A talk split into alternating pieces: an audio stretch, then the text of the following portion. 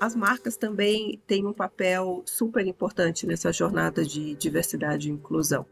Isso é possível em todo tipo de empresa, em todo tamanho de empresa, começando das pessoas que vocês contratam para os restaurantes, bares e tudo isso, quanto em quem faz o comercial da sua marca.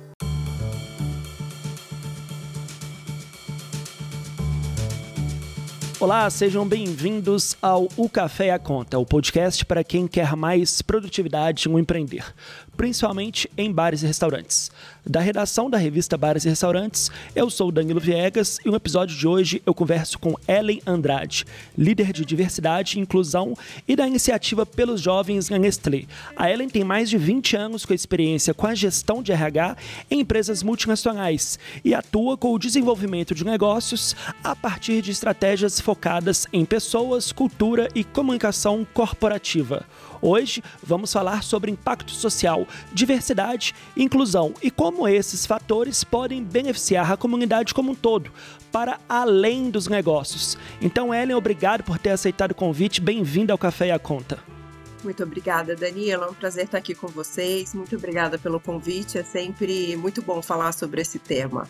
Ellen, a Nestlé ela tem desenvolvido ações de impacto social para estimular jovens de baixa renda a ingressar no mercado de trabalho, como o programa Ioculta, que promove capacitação em gastronomia, e o Futuro Baristas, que é focado em impulsionar profissionais que atuam com bebidas à base de café. Eu queria te perguntar, qual é o principal fator que torna o mercado de alimentação fora do lar tão propício para receber estímulo por meio desses programas? Pode explicar um pouco desses programas para a gente? Claro, Danilo. Na verdade, o Brasil é bem carente em várias frentes e nós trabalhamos diversidade e inclusão de uma forma mais geral na Nestlé, não unicamente pelos jovens ou não unicamente nesses programas. As frentes que nós trabalhamos mulheres, pessoas com deficiência, a comunidade LGBTQIA+, gerações, tanto pessoas com 50 mais, como pessoas com 29 menos, e raça, né? E sobretudo raça negra no Brasil, que é um país com 56% da população negra. E falando em uma das nossas frentes, que é gerações e jovens com 29 menos, a gente tem um, alguns programas de capacitação, desenvolvimento e fomento à empregabilidade. Alguns deles você disse, que é Bioculta, Jovens Baristas, Fazedores de Café. Nesses programas, nós capacitamos jovens de 18 a 29 anos com o objetivo de empregabilidade, de emprego. Inclusive agora, dia 28, próximo, a gente tem uma feira de empregos com 31 empresas parceiras da Nestlé. Na verdade, a Nestlé tem uma aliança que chama Aliança pelos Jovens, que hoje tem 94 empresas que trabalham de forma colaborativa para impulsionar aí a carreira dos jovens e o desenvolvimento. E dessas 94, 31 participarão dessa feira no dia 28, oferecendo 3.500 vagas. Mas falando especificamente dos programas de capacitação de jovens, nós usamos a expertise que a Nestlé tem no desenvolvimento de alguns produtos, na venda de alguns produtos, sobretudo de cafés, e capacitamos, através do nosso know-how, os jovens, por exemplo, jovens baristas. Vou falar desse específico e depois a gente fala de outros. Mas jovens baristas, nós, por exemplo, vendemos máquinas de café na unidade de Nestlé Professional e os nossos parceiros que compram essas máquinas ou que têm essas máquinas nos seus restaurantes, bares e restaurantes e tudo isso, eles precisam de pessoas para operar, para trabalhar com essas máquinas. Então, por que não também capacitar esses jovens? Então, a edição passada, nós capacitamos 40 jovens e selecionamos esses jovens todos na favela de Paraisópolis, em parceria com o SENAC e o G10 Favelas, essas pessoas foram capacitadas e encaminhadas ao emprego. Então, a gente procura fechar um ciclo, né? Não só entregando aí a capacitação, mas também depois encaminhando para o trabalho em um dos nossos parceiros. A gente não garante, obviamente, que a pessoa será empregada, mas a gente estimula que ela participe de um processo seletivo e que ela tenha o conhecimento ali técnico. É muito interessante porque há esse estímulo de capacitação que dá uma sinergia também a quem está empreendendo. Você falou que muitos dos parceiros da Nestlé usam as máquinas de café e precisam de pessoas para fazer essa operação. E o papel dos bares e restaurantes nisso tudo, para quem está abrindo essa porta, na sua opinião, qual que é a importância disso? está dizendo para quem vai começar um negócio, para quem vai empreender? Para quem vai empreender e absorver essa mão de obra. O setor de bares e restaurantes é o que mais emprega, gera vagas de primeiro emprego no Brasil, segundo até um relatório da Organização para a Cooperação de Desenvolvimento Econômico. Então eu queria saber como absorver essa mão de obra mais capacitada. Aí são duas coisas. Eu acho que para quem vai empreender, vai começar a empreender, aí a gente tem alguns outros programas, inclusive, de formação e de empreendedorismo para jovens, em várias frentes. Agora, a capacitação para trabalhar em um negócio já pronto, aí é esse que eu estou falando, jovens baristas e oculta e tudo isso. E esses empresários que já têm esses negócios e estabelecem uma relação de parceria com a Nestlé, eu acredito, não posso falar do ponto de vista deles, falo do meu ponto de vista, é super interessante, porque você contratar uma pessoa que já sabe fazer o trabalho, que foi capacitado pelo local onde você adquiriu o seu equipamento.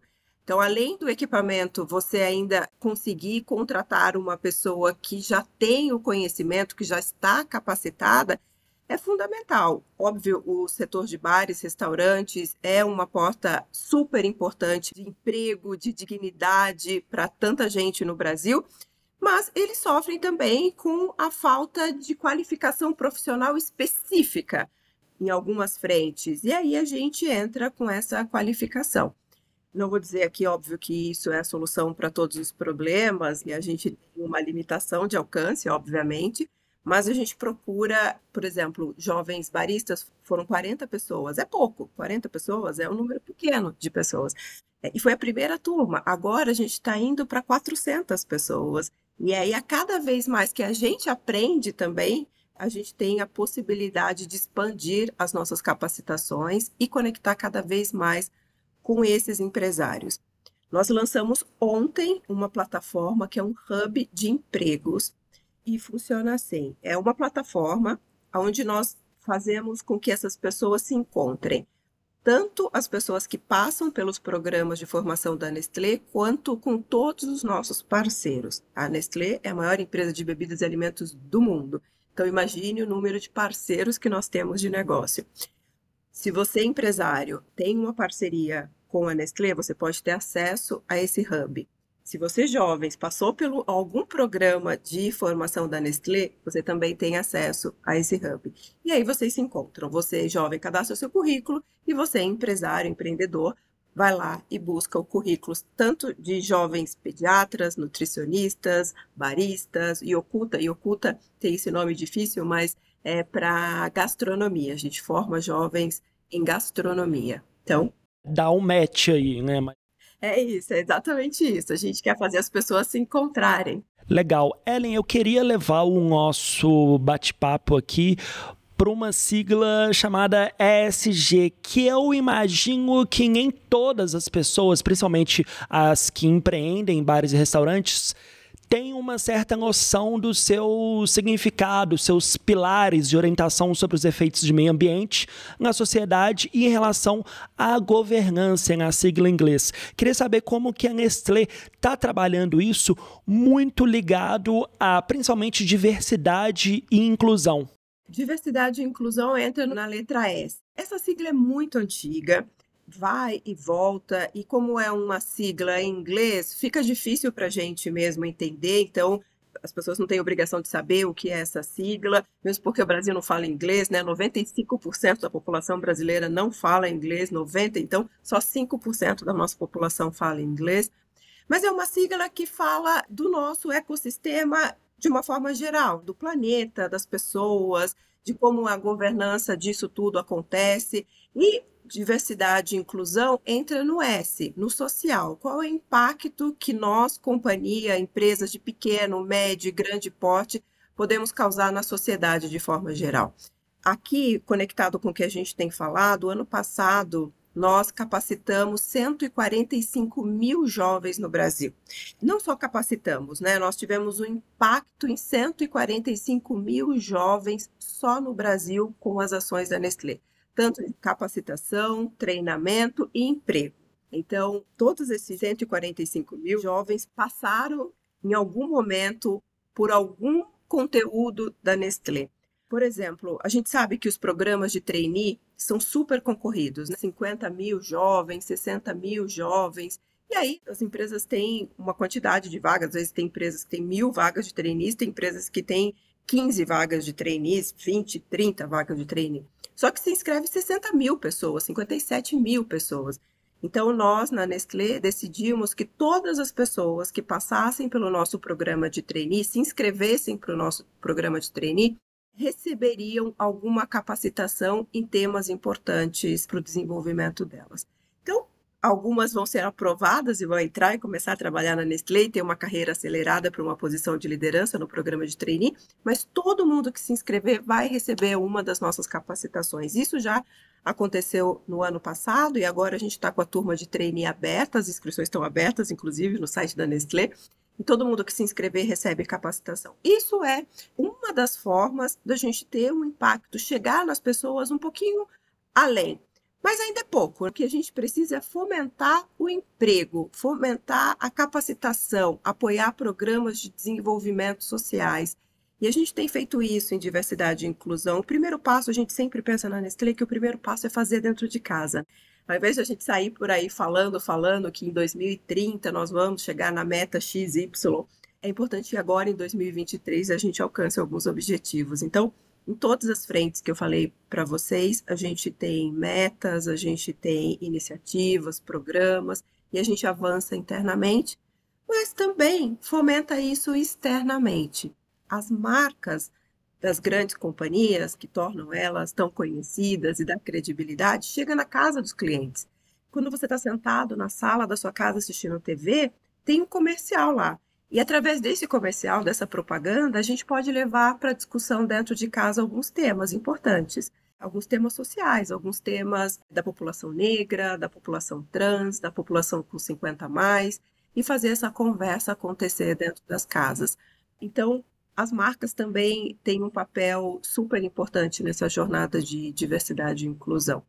Isso é possível em todo tipo de empresa, em todo tamanho de empresa, começando das pessoas que vocês contratam para os restaurantes, bares e tudo isso, quanto em quem faz o comercial da sua marca, ou na forma como você oferece seu produto, ou como você recebe seus clientes. A gente escuta tantos casos de pessoas que frequentam bares, restaurantes e que às vezes não são tratadas da forma adequada, de uma forma com igualdade. Então, esses lugares públicos precisam receber bem todas as pessoas correr o risco de soar redundante aqui, até porque eu acho que parte da sua resposta já está ligada à minha próxima pergunta, pegando muito esse gancho da população negra e a população trans. O setor de alimentação fora do lar, ele é conhecido por ser democrático e inclusivo, mas ainda assim existem barreiras nos bastidores quanto à contratação e ao tratamento de funcionários causados por racismo e homofobia. Eu queria saber a sua opinião, quais ações podem ser tomadas para que o combate a esses problemas tenha mais eficácia? Realmente é um problema muito sério e não é só um problema, é crime, né? Racismo e homofobia são crimes. E aí a gente não pode permitir que nenhum estabelecimento isso aconteça. Mas infelizmente acontece. O primeiro passo, na minha opinião, é que essas pessoas tenham a oportunidade de emprego e, através do emprego, a sua dignidade, cada vez mais. Sobretudo a população trans. A população trans é absolutamente marginalizada, a população negra também e outras, né, que tem tantos as pessoas com 50 a mais têm muita dificuldade de arrumar emprego, as mulheres, às vezes, em alguns bares também têm situações horrorosas de assédio, enfim, tem problema para todo lado, mas o racismo e a homofobia são crimes. Então, que isso fique claro dentro desses estabelecimentos comerciais. Primeiro, que essas pessoas sejam contratadas e que as pessoas cheguem e que elas estejam lá trabalhando. E segundo, que todos os funcionários tenham clareza de que não podemos tolerar nenhum tipo de preconceito ou crime dentro dos nossos estabelecimentos, dentro de um bar, de um restaurante. Tem algumas campanhas apoiando isso, até que passa na TV, mas eu acho que o conhecimento, a conscientização dos empreendedores, dos empresários é bem importante, o envolvimento e conhecer cada vez mais essas populações para dar oportunidade e para que faça que essas pessoas se sintam à vontade e protegidas. Todo mundo tem direito de ir e vir aonde quiser. Então, que elas se sintam protegidas. E se acontecer, tem que acionar a polícia, acionar a lei para casos de crime. Né? Acho que é uma questão muito importante o combate a essa invisibilidade também, porque deixa a pessoa marginalizada, à mercê da sua própria sorte. Então, o setor de bares e restaurantes ele tem essa missão e já essa cultura da inclusão muito forte que pode ser cada vez mais fortalecida. Né? Ações no sentido de inclusão e diversidade, a gente sabe que pode causar um impacto real no setor e na vida dos trabalhadores. Eu falo isso de todo o Brasil. Para a gente terminar aqui, Ellen, eu queria destacar o trabalho do Beno Cruz, da gastronomia preta, o Preto Gourmet. Por exemplo, ele tem sido um expoente da transformação social. Queria que, só para a gente terminar, de que forma que você acha que o setor pode aplicar essa visão no seu dia a dia? É um, um treinamento interno com os funcionários? É combatendo mais essa questão da invisibilidade? Como treinar também essa cultura? Essa é uma pergunta que tem um conjunto de ações para que isso seja combatido. Não é só treinamento muitas pessoas falam, ah, então vamos treinar todo o nosso time. Não vai funcionar, porque não é treinamento. É treinamento também, mas é você se envolver, é você conhecer, é você aumentar o seu nível de conhecimento. Então, partindo de mim. Então, se eu tenho uma empresa, um bar, um restaurante ou qualquer tipo de empreendimento né, e que lido com pessoas, a primeira transformação é em mim. Eu preciso conhecer. Eu preciso me informar, eu preciso ir atrás, eu preciso acreditar no correto, eu preciso acreditar no correto e fazer o que é correto. Não adianta eu treinar o meu time se eu não acredito.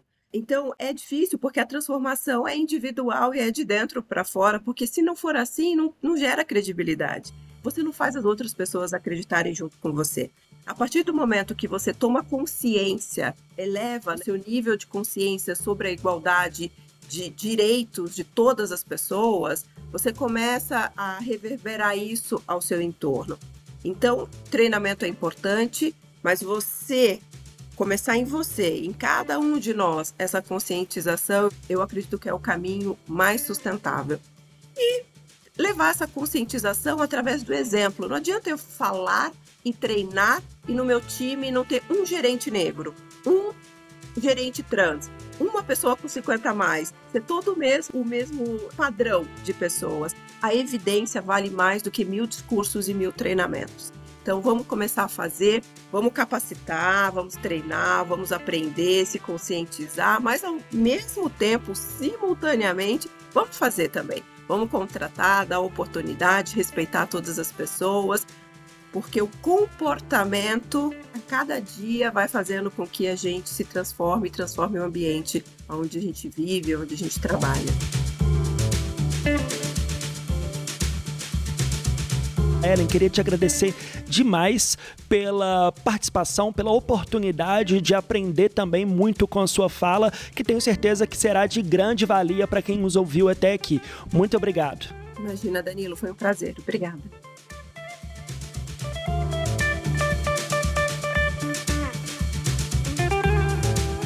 Pessoal, a gente volta na próxima semana com mais um episódio do O Café e a Conta, o podcast para quem quer mais produtividade no empreender, principalmente em bares e restaurantes.